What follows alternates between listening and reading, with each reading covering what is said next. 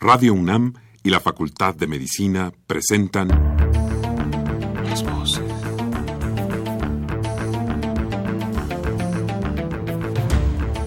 Voces. Las voces. Las voces. Voces. Las voces de la salud. Reflexión y análisis de las ciencias médicas. Acompáñenos.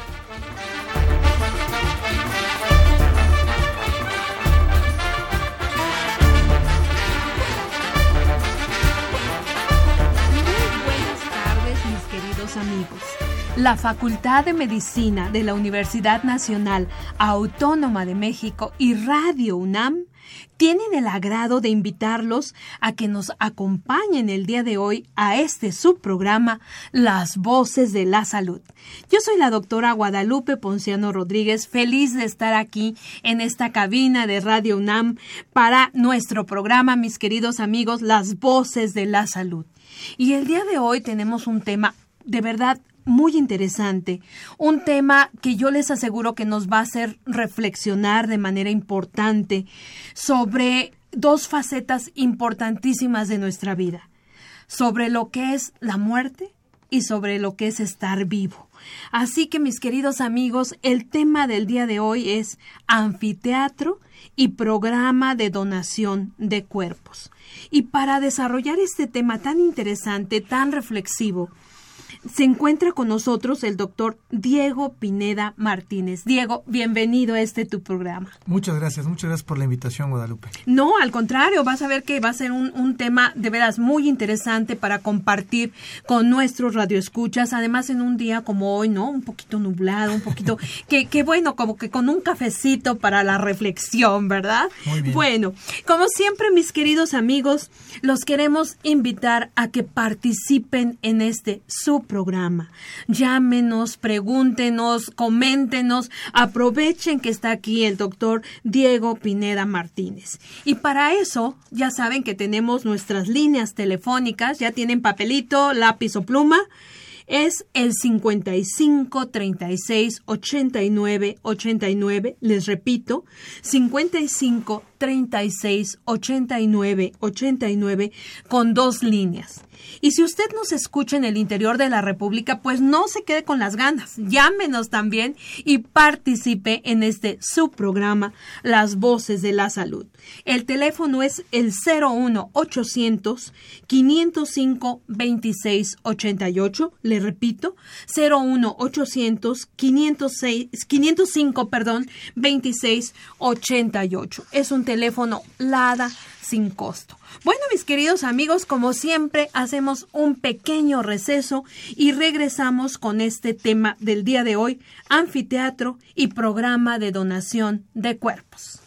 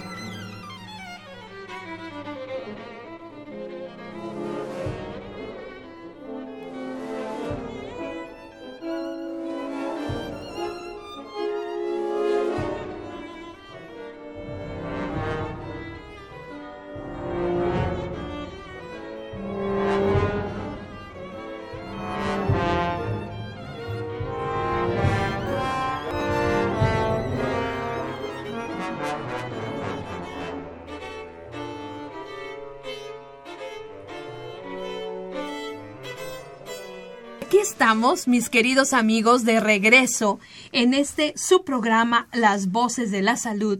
El tema del día de hoy, anfiteatro y programa de donación de cuerpos.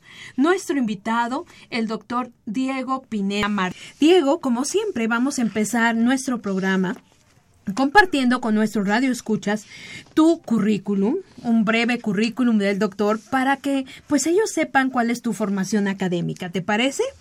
Entonces, miren, mis queridos amigos, el doctor Diego Pineda Martínez tiene una licenciatura como médico cirujano, una, está cursando una especialidad en bioética, tiene una maestría en Administración en Sistemas de Salud y un posgrado que realizó en especialización en técnicas de preservación en Santiago de Chile. Es eh, un curso de conservación de especies también en los Estados Unidos de Norteamérica y actualmente el doctor Pineda eh, tiene un cargo como jefe del departamento de anfiteatro un departamento de nueva creación en la Facultad de Medicina.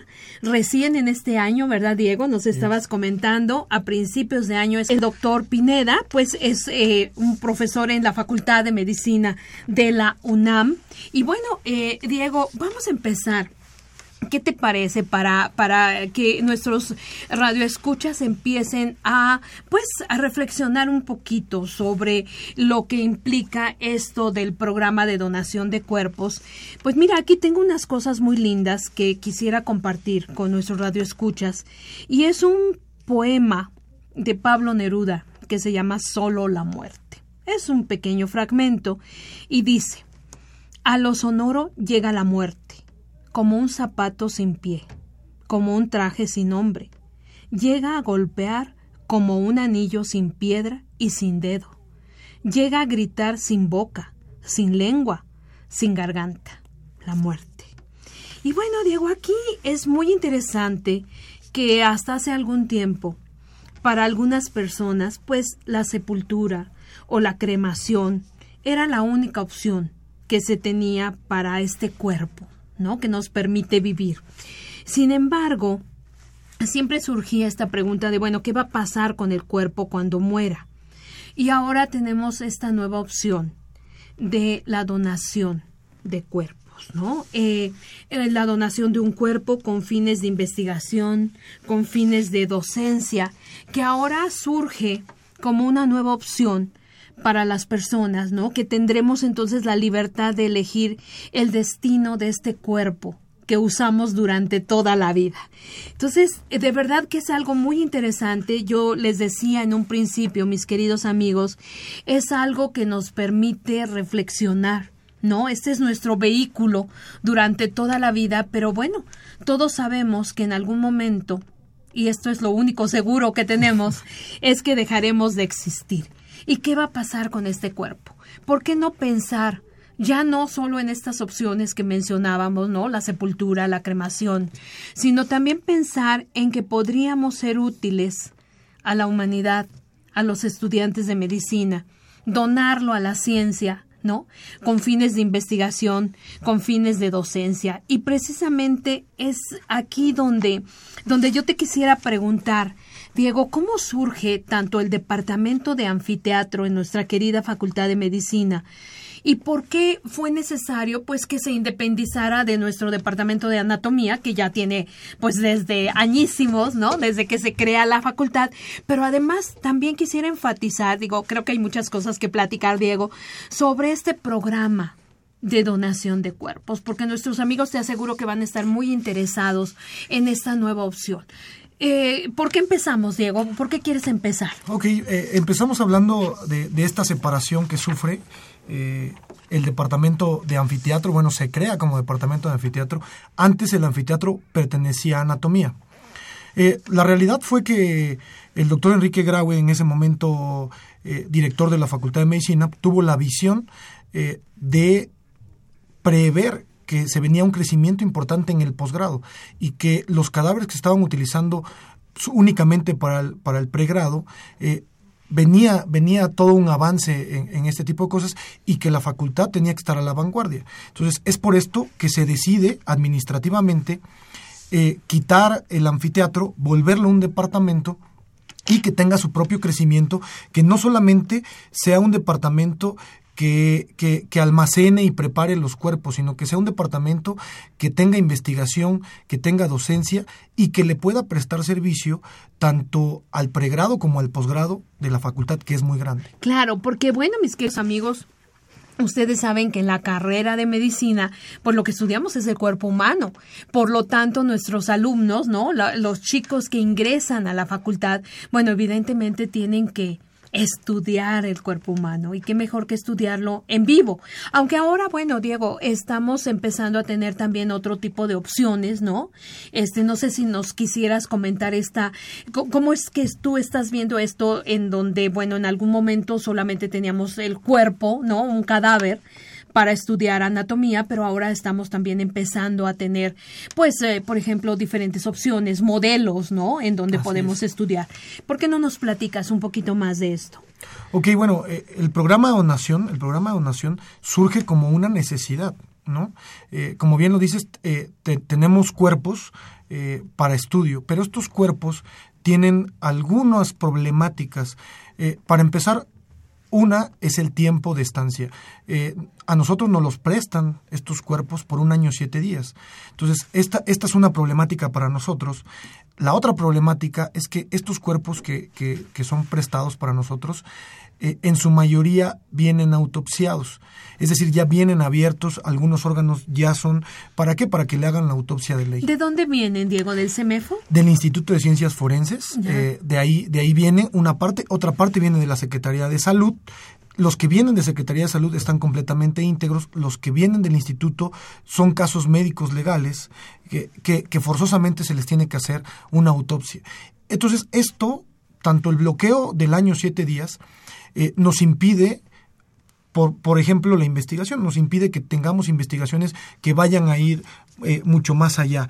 Y otra de las cosas es que estos dos cuerpos de la vía por donde provengan, eh, en cualquier momento que un familiar aparezca porque los cuerpos son desconocidos, ¿sí? Cuando llegan a la facultad son desconocidos. Son desconocidos, sí. Vienen de estas instituciones y vienen de estas instituciones después de un tiempo de estar ahí y que no haya un familiar que los haya reclamado. En ese momento, eh, eh, estas instituciones nos lo pasan a nosotros, pero queda abierto, además de que en un año y siete días lo tenemos que entregar, o sea, ya tiene que estar en un destino final, llámese destino final, eh, incineración, o sea, ya deben estar incinerados o deben estar inhumados, o sea, en una fosa común.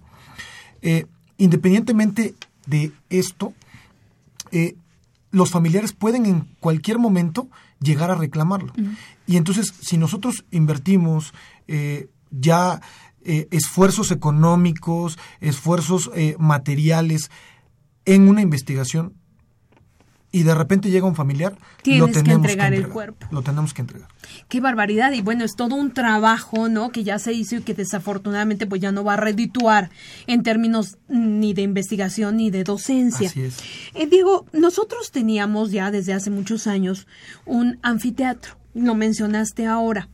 Eh, sin embargo, entiendo que el anfiteatro del que ahora me hablas, tu departamento, ¿no? Este que estás ahora como jefe de departamento, difiere de la idea que yo tengo del, del anfiteatro antiguo.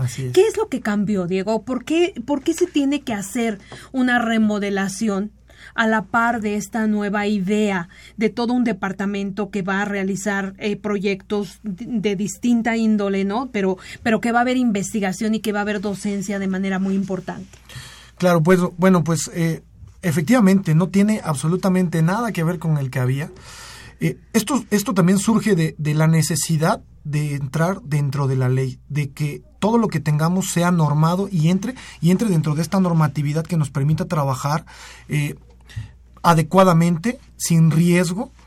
Y entonces, eh, en ese momento, llegó Secretaría de Salud y, hizo algunas recomendaciones.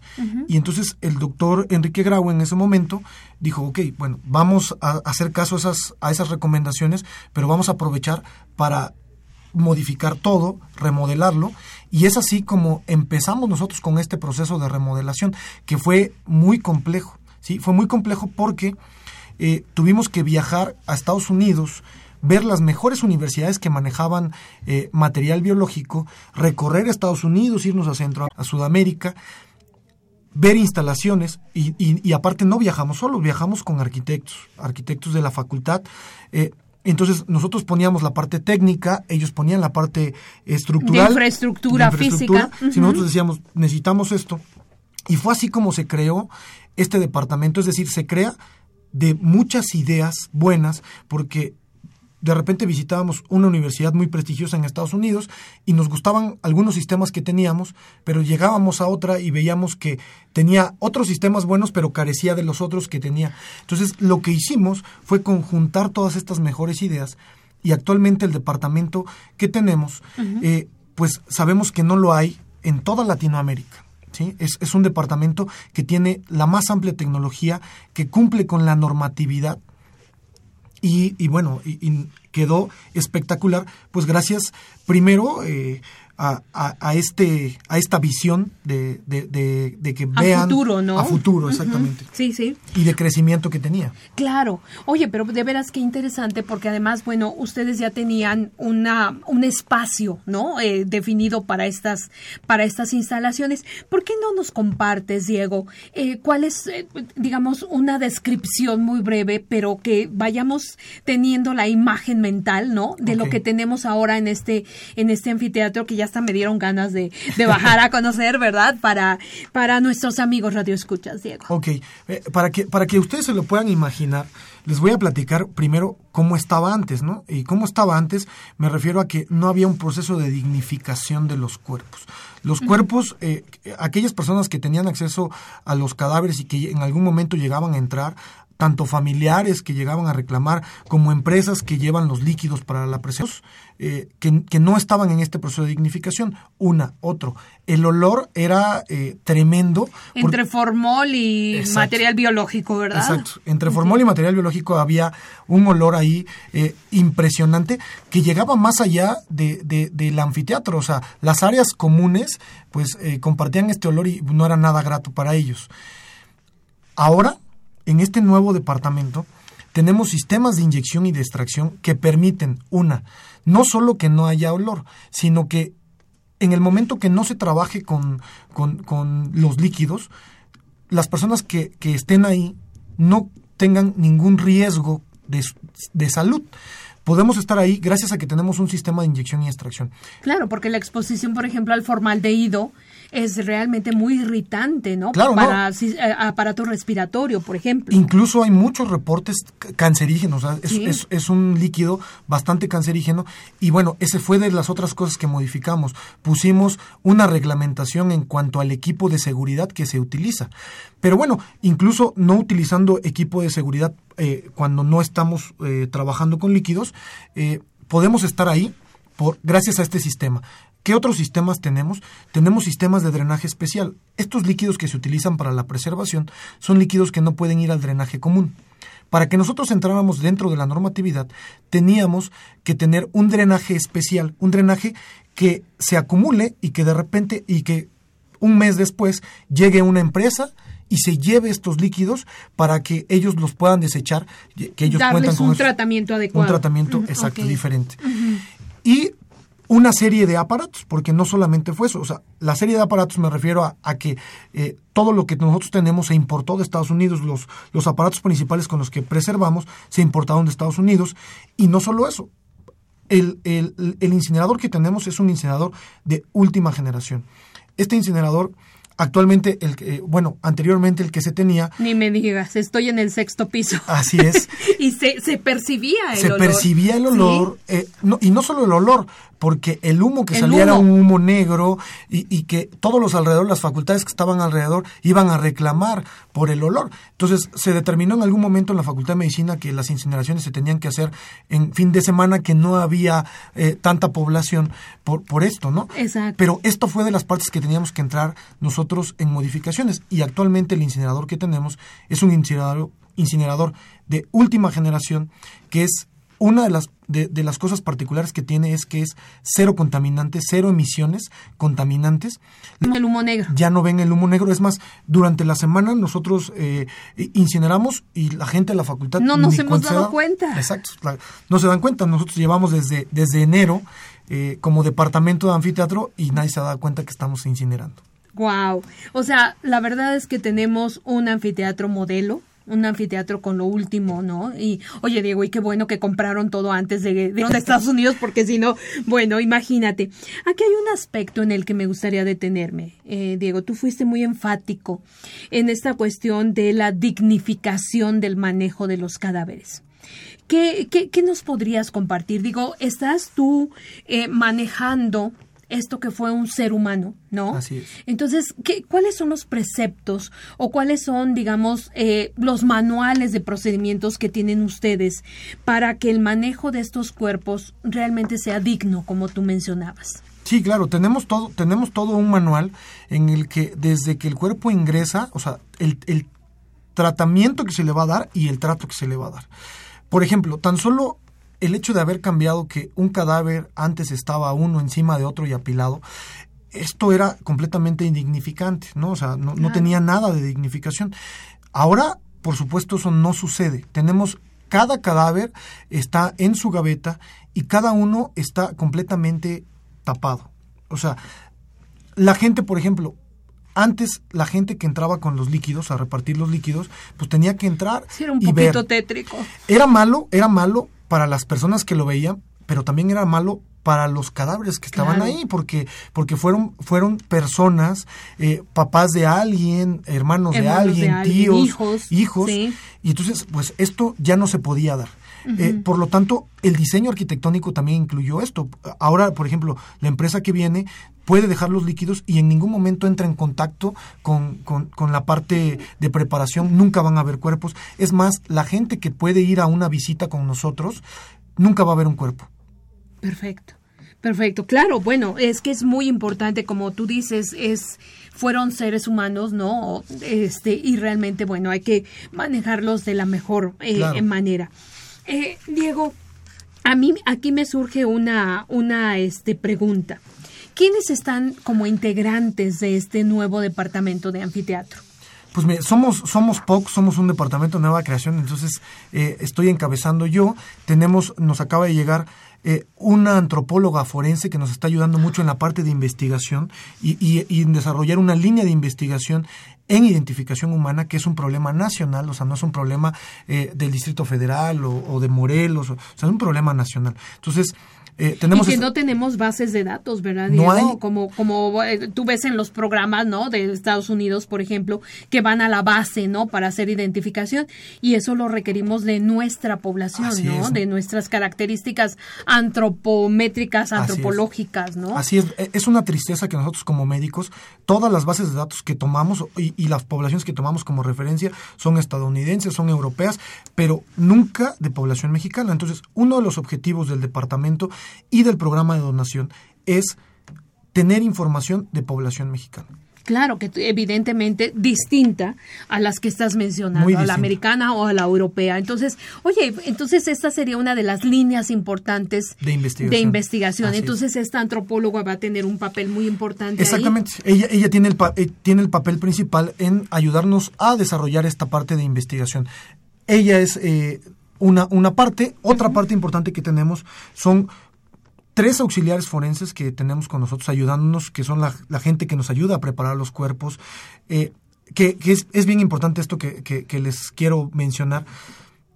Al principio, cuando nosotros viajamos a Estados Unidos, nos preparamos con, con todas estas técnicas y llegamos y les, y les presentamos estas técnicas a- a estos auxiliares, pues no nos creían, nos decían, les decíamos, oigan, ya no se sumergen los cuerpos, antes los cuerpos se tenían que sumergir En formol, en por formol ejemplo, ¿no? y Sí. tener y tener y estar ahí tres meses. Esto, además de que la técnica iba deteriorándose por estar expuestos a, a estos líquidos y ácidos tan fuertes y el cuerpo iba tomando un aspecto acartonado.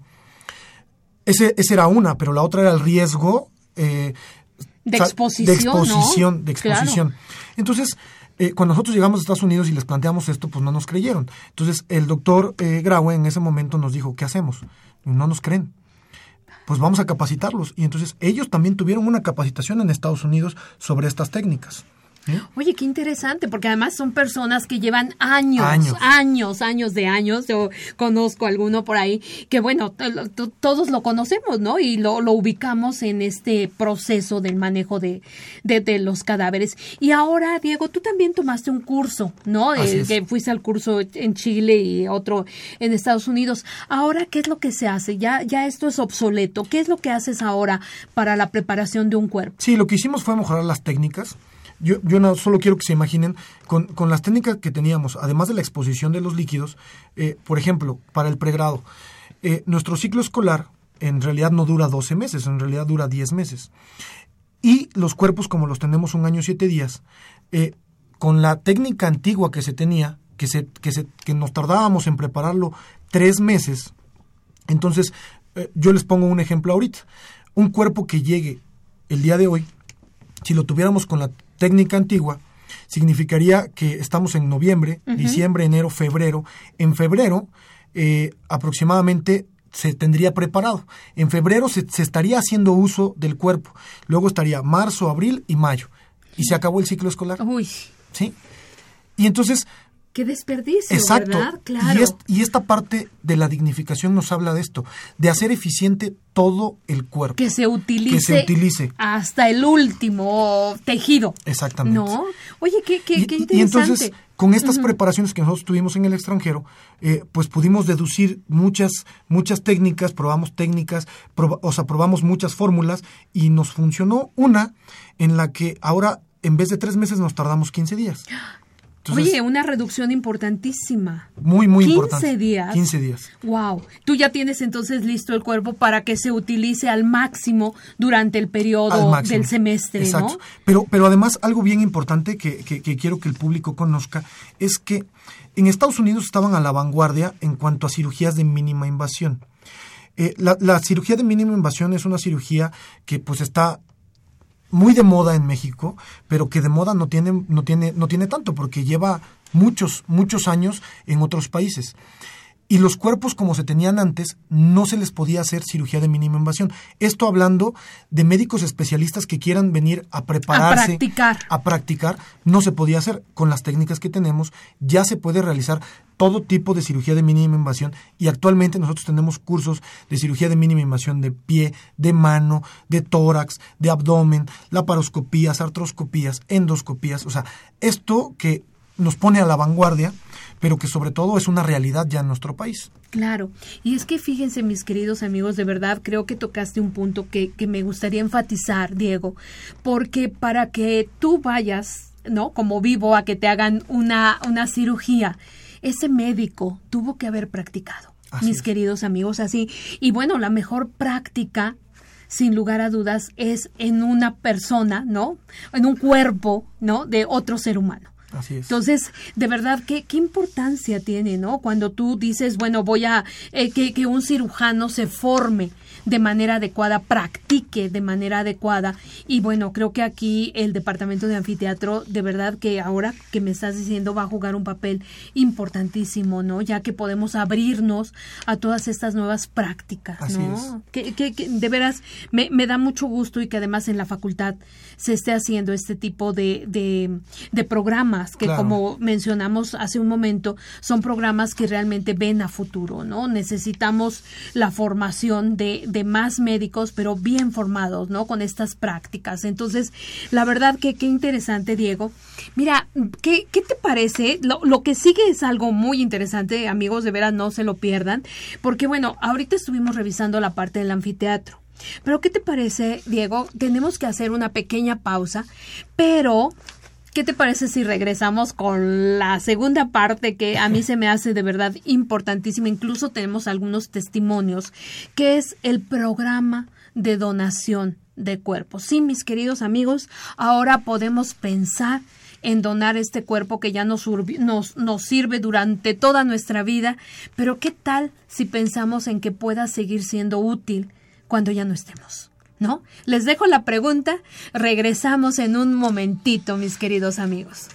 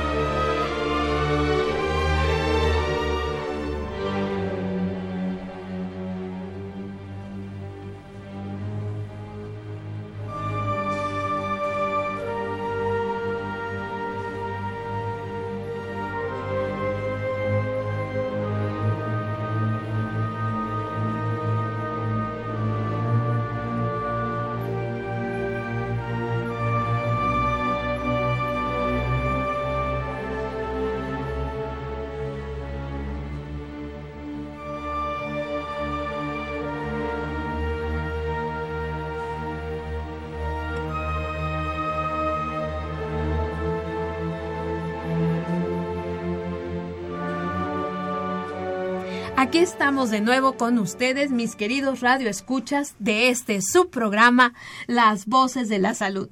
El tema del día de hoy, anfiteatro y programa de donación de cuerpos. Nuestro invitado, el doctor Diego Pineda Martínez. Bueno, eh, mi querido Diego, ¿qué te parece si vamos a dar unos anuncios? Mis queridos amigos, tenemos aquí algunas invitaciones interesantes, por ejemplo, al curso de enfermedad vascular cerebral, los días 14 al 18 de noviembre de 14 a 18 horas, es un turno eh, vespertino, en nuestra querida Facultad de Medicina en el auditorio doctor Alberto Guevara Rojas. Este curso organizado por la Asociación Americana de Neurología y la Asociación Americana de Neurocirugía. Si ustedes están interesados, ahorita pueden llamarnos, podemos darles más información.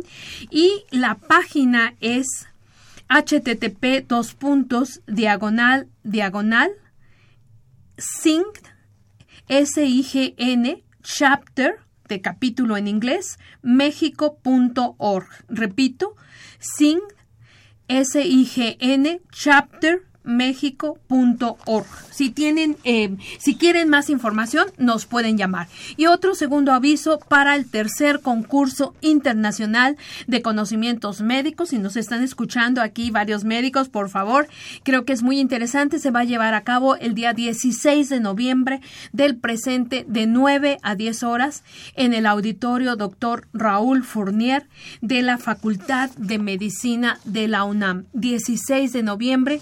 Y si ustedes gustan tener más información, es en la página web es www.psicomedic con C, las dos, psicomedic.com.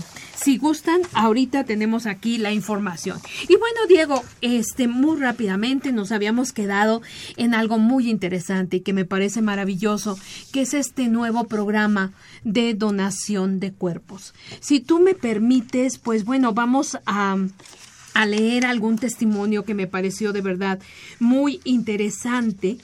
Y eh, bueno, nos habla de que la decisión sobre qué hacer con el cuerpo después de morir en ocasiones no es sencilla, ni para los familiares, ni para el mismo donador. Entonces esto es algo de verdad que nos permitiría reflexionarlo, ¿no? De manera importante porque, miren amigos, aquí tenemos un testimonio testimonio muy interesante de la señora Teresa Gil Olivares, de 71 años, que ya es una de las donadoras oficiales del programa. Y bueno, la señora Gil dice, me siento muy contenta con la decisión que tomé, porque siento que voy a servir más allá de la muerte. Para la señora Gil era inconcebible pensar que su cuerpo termine estático, debajo de una losa fría, en un panteón. Y ella empezó a ver que a través de esta donación podría proporcionar conocimiento, podría serle útil a alguien.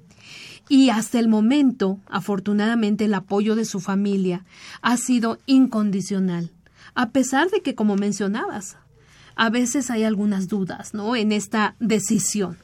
Y miren, ella dice, em, en vida uno trata de ser útil pero si no llegué a hacerlo por alguna situación, me gustaría que con mi muerte proporcione lo que no pude en todos estos años de vida. Qué interesante, ¿no? Qué bonito, de verdad. Con emoción en su semblante, la señora Gil mencionó que se siente universitaria e importante y que no teme ni le interesa saber qué harán con su cuerpo mientras funcione para el estudio de nuevas investigaciones, de nuevas técnicas, para que alguien aprenda e incitó a la gente para que acepte voluntariamente a ser también donador de su cuerpo. Y fíjate, nos dice, ¿por qué esperar a que te lleven flores a una tumba? Yo le digo a mis hijos que me den ahorita en vida un chocolate, un beso, una flor, para que las pueda oler, los pueda disfrutar. Llórenme ahorita para poder secar sus lágrimas, pero no le lloren a una piedra. Ni tampoco le lleven flores, porque, pues, ni siquiera las voy a poder ver. Entonces, fíjate qué, qué interesante, qué reflexión tan bonita sobre la vida y sobre lo que vas a hacer con tu cuerpo. Entonces, eh, bueno, aquí surge esta nueva, esta nueva forma de pensar, ¿no? Una nueva forma de pensar de qué hacer con tu cuerpo, donarlo. Y con todo lo que tú nos estás diciendo, Diego, con toda esta, pues, dignificación, ¿no? Con todo esto de lo útil que podrá ser uno más allá de la vida, creo que es algo muy interesante. ¿Y qué crees? Ya tenemos aquí eh, a una de nuestras radioescuchas, la señora Ana Monterrubio. Señora Monterrubio, muchísimas gracias de verdad por participar en este su programa. Y fíjate lo que nos dice Diego. Dice, estoy interesada en donar mi cuerpo cuando yo muera.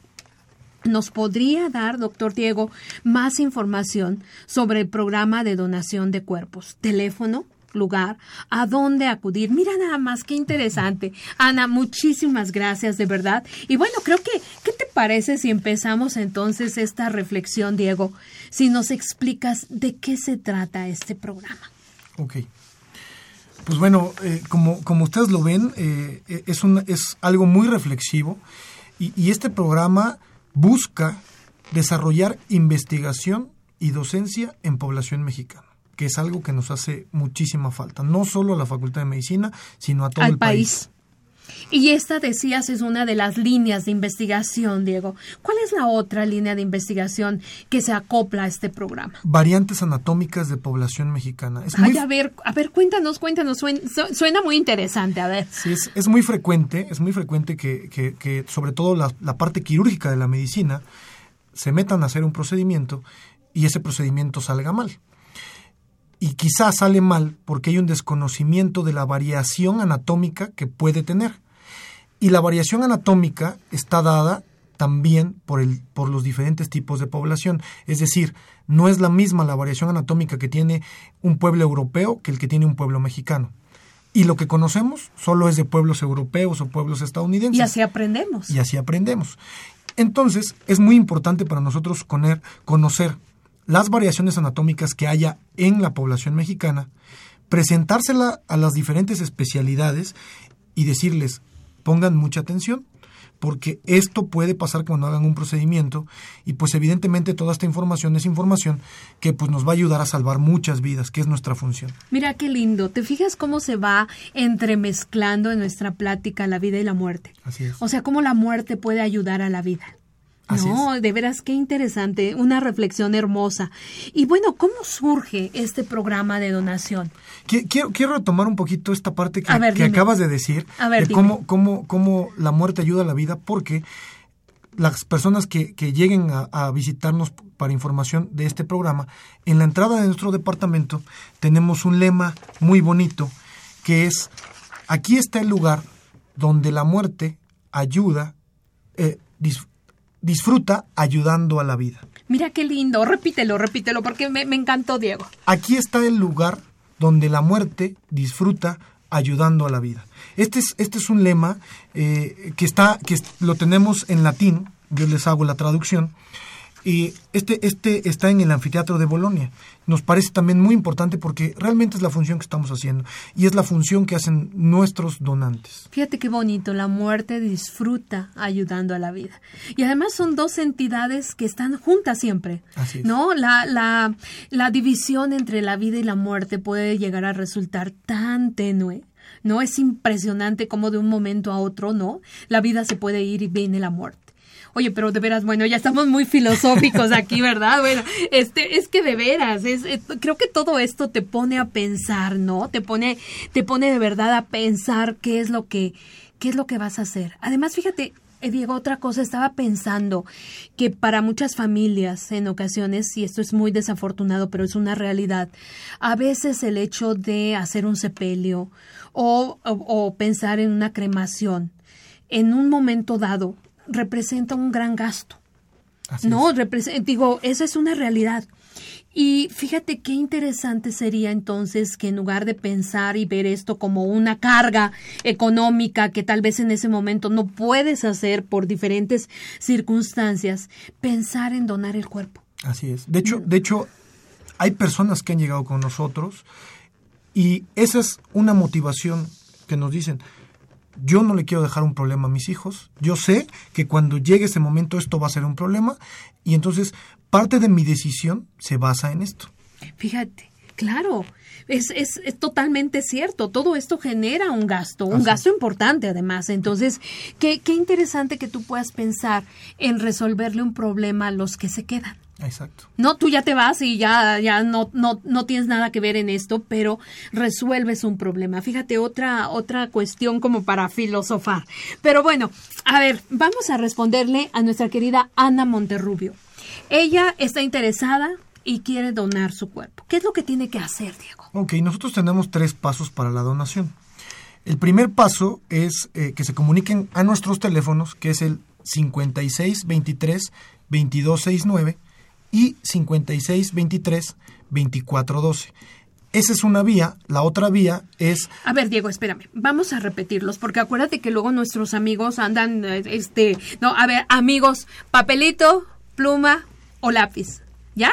Ok, Diego, por favor, de nuevo. Ok, es 56 23 22 69 y 56 23 24 12. Ok, perfecto. Esos son nuestros teléfonos. Tenemos una página de internet que es www.pdc,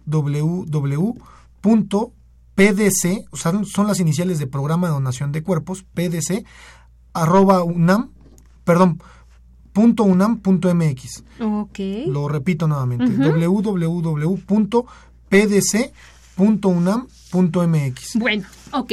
Mis queridos amigos, vamos a repetirlos una vez más, Diego, si me permites. Ahora, ahora voy yo. Este, amigos, es el 5623 2412 o el 5623 2269.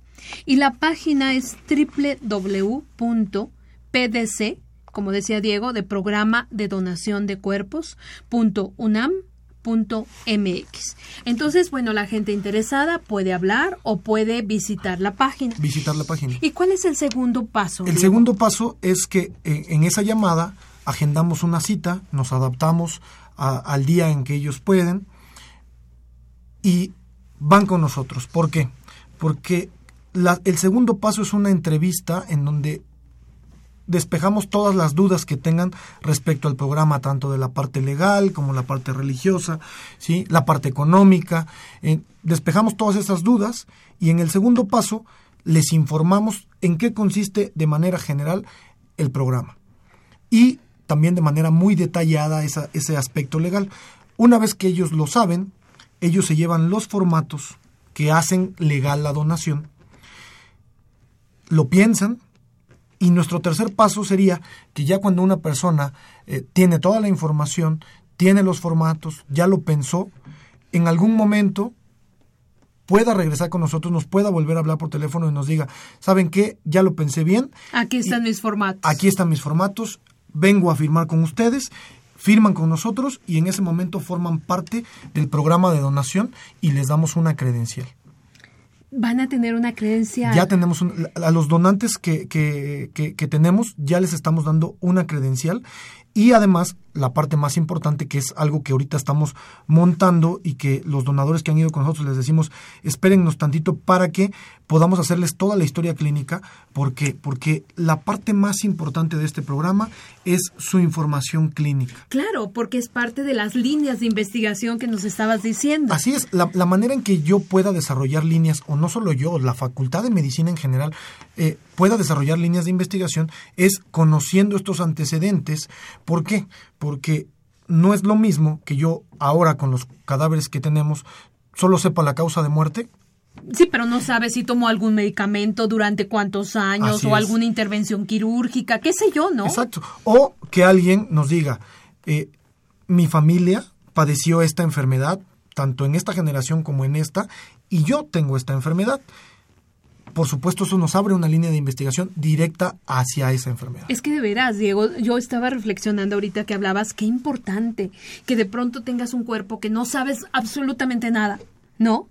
Y de pronto ese mismo cuerpo puedas tener toda la información de su familia, ¿no? Sus antecedentes heredofamiliares, o sea, todo este tipo de información que te va a permitir que estas líneas de investigación que nos habías mencionado, pues sean de verdad muy fructíferas, ¿no? Eh, Diego, ¿todo esto que nos has mencionado tiene algún costo? Ninguno. Ninguno. Ningún costo. O sea, fíjate nada más, totalmente gratuito. ¿No te parece maravillosa nuestra universidad? Así es. De verdad, en serio, hay, hay una serie de cosas que ni nos imaginamos. Claro, ¿no? Y por eso es que este programa, por supuesto, debía estar respaldado eh, por la UNAM. Y, y, sobre todo pues por nuestra Facultad de Medicina. Entonces nosotros le agradecemos al doctor Germán Fajardo, que es nuestro director, el hecho de que haya apoyado mucho este programa. ¿Por qué? Una, porque pues sabemos que es un tema delicado y dos, porque implica toda esta parte económica que es un beneficio para la sociedad. Claro. Y tú aquí, alguna, otra de las cosas que te quería eh, mencionar ahora que, que, decías lo de la credencial y todo esto, pues es que se parece mucho al programa de donación de órganos. ¿No? Que tú debes de traer tu, este, tu credencial por cualquier cosa, ¿no? Etcétera. Pero fíjate qué interesante, o sea, dos programas de donación, uno de órganos y el otro de cuerpos, ¿no? Que están de veras muy relacionados con, con la vida, ¿no? Y de cómo la muerte ayuda a la vida. Así es. Entonces, eh, fíjate, me, me, me, tengo este parrafito que, que, quiero compartir con nuestros amigos porque dice, fomentar una cultura como la de la donación y diríamos donación de órganos y ahora donación de cuerpos, es aportar con solidaridad para dar vida a otras personas. No solo en la donación de órganos, sino también en aquella que busca la transmisión y perfeccionamiento de la ciencia médica a través de la investigación qué bonito, ¿no? O sea, de verdad, cómo, cómo estamos, eh, pues ahora con otro enfoque, con otra eh, mentalidad, ¿no? De, de generar información, de generar conocimiento a partir de los cuerpos. Así es. ¿No? Entonces, eh, ¿alguna característica para, para, completar toda esta información, Diego, alguna característica o características que deban de tener los futuros donadores de su cuerpo? Pues lo primero, y, por, y uno de los motivos por el que se desarrolló este programa, es respetar los principios bioéticos. Tenemos cuatro principios bioéticos, uno de ellos muy importante que es el principio de autonomía, en donde la persona decide donar su cuerpo para estos fines. Entonces, pues lo primero es que tenga la convicción de donarlo, ¿no? Exacto. Que en vida así lo piense. ¿Por qué? Porque, eh, por ejemplo, los cuerpos que nosotros tenemos es gente que desgraciadamente nunca pensó, o no sé si por casualidad sí lo haya pensado, pero no decidieron llegar ahí y por azares del destino los tenemos. Y lo que queremos es cumplir estos principios y que en algún momento toda la gente que tengamos en la universidad sea por donación, sea por voluntad propia. Entonces, esa es la primera característica. La segunda característica es que sea mayor de 18 años y de ahí no hay límite de edad. Si hay alguien de 150 años, por supuesto lo queremos estudiar. Con más ganas. Con más ganas. ¿verdad, Diego? Sí, claro. Eh, y hay tres parámetros que nos hacen que no aceptemos a una persona, pero que no lo ponemos nosotros que eso lo pone la ley. La Ley General de Salud nos dice que para que podamos aceptar una donación no debe tener tres padecimientos, que son VIH, hepatitis C y tuberculosis. Esto porque representa un riesgo por las personas que van a trabajar. Claro, las, las personas que van a estar en contacto directo con eh, este cuerpo, ¿no? Entonces nosotros nos apegamos a la ley. Como estamos apegados a la ley, tenemos que respetar estas, estas tres enfermedades que no nos permiten. Las eh, repetimos, Diego, por favor. Es tuberculosis, VIH y hepatitis C. Son, yo diría que son los únicos tres criterios, porque después de eso siendo mayor de 18 años y teniendo la voluntad, puede pertenecer al programa. Perfecto. Oye, Diego, y suponte a, algún donador por X circunstancias, como tú dices, esto es complicado, hay cuestiones económicas, religiosas, filosóficas, etcétera. Eh, alguien podría en determinado momento decir no. O sea, yo sí quería, pero ahora pienso distinto, ¿no? Y todavía está en vida y decide que ya no quiere donar su cuerpo. ¿Puede ocurrir esto? Puede ocurrir y además en el momento en el que ocurra nosotros respetaremos eso porque no solo es parte de nuestro programa, sino es parte de la ley. La ley también nos marca que todos los procesos de donación, en cuanto una persona decida que ya no, así haya firmado 10 mil papeles, 10 mil documentos, eh, en el momento que diga que no, todo eso se va para atrás y la donación ya no es, eh, ya no sería o ya no pertenecería a ese programa. Entonces, si una persona nos firma, eso yo lo quiero aclarar, si una persona nos firma y resulta que en 10 años, en 5 años o en un día se arrepintió, pues podemos echar marcha atrás sin ningún problema. Perfecto, eso es muy importante porque, bueno, sigues respetando este principio fundamental de autonomía, ¿no? De tomar la decisión. A ver, hasta ahorita hemos hablado de donantes que por decisión propia deciden pues que, que, el cuerpo vaya a este programa, ¿no? Pero puede hacerlo también un familiar. Alguien fallece y no tomó la decisión. ¿Podría hacerlo un familiar? Esto eh, ya no es parte de nuestro programa, pero la ley lo permite. ¿Por qué la ley lo permite? Porque la ley nos dice que una vez que una persona fallece, hay un disponente secundario y va por orden jerárquico. En primer lugar sería el cónyuge, en ausencia de un cónyuge serían los hijos, en ausencia de los hijos eh, los padres y así se va, de tal manera que sí se puede y es por eso que este programa de donación, que es el primero en México, pero que existen ya en otros países. En otros países, por ejemplo, hablando de menores de edad, eh, alguien eh, que, desgraciadamente se murió su hijo por alguna enfermedad eh, desconocida, rara, y dice, oye, yo no quiero que pueda pasarle a otro de mis hijos, entonces quiero que lo estudien. Entonces, tiene la capacidad legal de poder donarlo. Mira, qué interesante. Diego, mira nada más que eres taquillero. Aquí tenemos varios comentarios, vamos a, hacerlos muy rápidamente. La maestra Berta Hernández Lugo nos dice que es un tema muy interesante, ¿verdad que sí, maestra? Desde el principio yo les dije que era muy interesante. Dice, en la Facultad de Filosofía y Letras también están dando un curso que se llama El arte, el cuerpo y la enfermedad. Sería importante que nos pudieran acompañar más médicos Mira, bueno, pues vamos, este, vamos a, darlo a conocer, ¿verdad? A nuestros médicos. Verlo en la página de Educación Continua es los jueves de 18 a 20 horas en el edificio Adolfo Sánchez Vázquez y nos da un teléfono la maestra Hernández 56 22 29 03. Oye, suena interesante, ¿no? bueno, ok. Gracias, maestra. Vamos a ver eso. Nuestra querida Hilda, Hilda, ¿cómo está? Hilda de San Román, que bueno, es una de nuestras radioescuchas que siempre nos habla y dice dice que es un tema totalmente de reflexión. Por ejemplo, ella pregunta, cuando los familiares reclaman un cuerpo que ya está siendo estudiado, ¿cómo lo entregan? ¿Está en condiciones de reconocerse? Y bueno, ella quiere que le expliques un poquito más al respecto. Y si nos puedes, ah, bueno, ya, eh, si nos puedes dar algún teléfono o correo del curso de neurología. Bueno, ahorita lo repito rápidamente, mi querida Hilda, antes de irnos. Y también tenemos a la licenciada Áviles y dice eh, pues realmente este algo que yo pensé también. Dice creo que, que, con un solo programa no es suficiente. Pues el tema de verdad merece más tiempo para la reflexión así que bueno te vamos a invitar verdad y, y nos dice que ojalá podamos hacer otro. Y también tiene una pregunta eh, ¿cuáles serían las características? Ah, bueno, creo que ya lo dijiste, que de una persona que quiere donar su cuerpo y cuánto tiempo pasa para que este cuerpo pueda ser investigado. Si es inmediato o tiene que pasar algún tiempo. Y muchísimas gracias, mi querida licenciada Vilés, porque nos saluda a todos. Aquí estoy haciendo a la, a la, este, a la, a la cabina y al equipo de voces de la salud, ¿sí? Entonces, este, bueno, pues este, aquí me están haciendo. No sé si nos quisieras comentar mientras, este, cuánto tiempo tiene que pasar para que un cuerpo pueda ser estudiado, si es esto inmediato. Perdón, licenciado.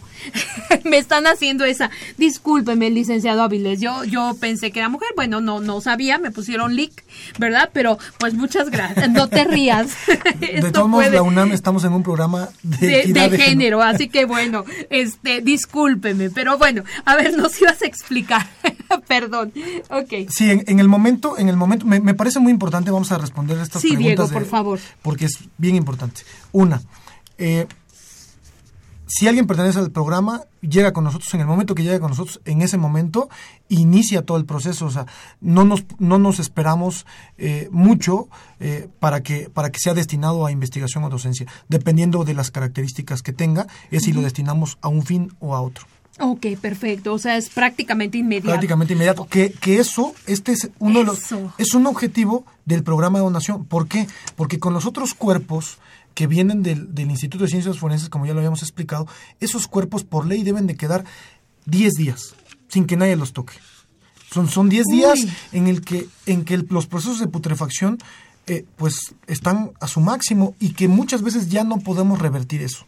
Claro, lo que tú decías, ¿no? 10 días, 15 días ustedes ya lo terminaron de preparar, entonces, bueno, está terrible. Bueno, aquí me pedían el, no tengo teléfono para el curso de enfermedad vascular cerebral, este, pero tengo una página, un, tengo un Twitter que creo que podrá ser mejor, es arroba SIGN México. Repito, es un Twitter, eh, arroba SIGN México. Bueno, Ay, digo, ¿qué crees? Ya, ya, ves lo que decía el licenciado, que realmente un programa pues se nos acaba muy pronto, pero no me gustaría irme sin que nos hicieras una última reflexión.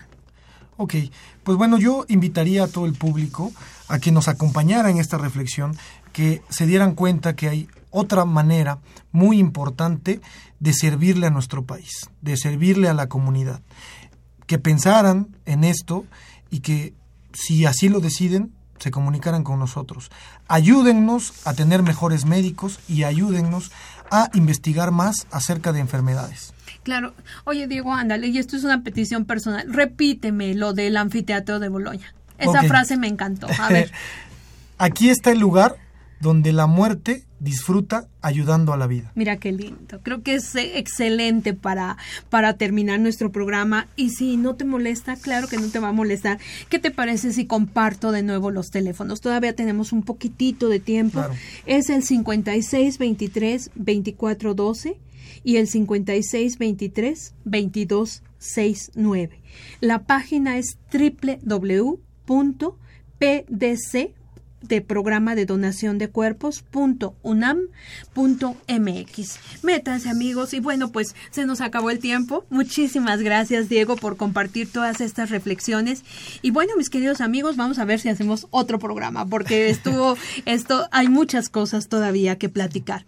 Pues mis queridos amigos esta fue una coproducción de la Facultad de Medicina y Radio UNAM. A nombre del doctor Germán Fajardo Dolci, nuestro director de la Facultad de Medicina y de quienes hacemos posible este programa en la producción y realización nuestras queridas licenciadas Leonora González Cueto Bencomo y Erika Alamilla Santos. Muchísimas gracias por su dirección en los controles, como siempre, nuestra querida Socorro Montes. Gracias, Soco, por tu dirección. Y en la conducción, muy contenta el día de hoy, la doctora Guadalupe Ponciano Rodríguez con este tema tan interesante. Y bueno, como siempre, les recuerdo que tienen una cita con nosotros el próximo jueves a las 12 del día en este su programa Las Voces de la Salud. Que tengan una excelente semana. Radio UNAM y la Facultad de Medicina presentaron Las voces. Voces.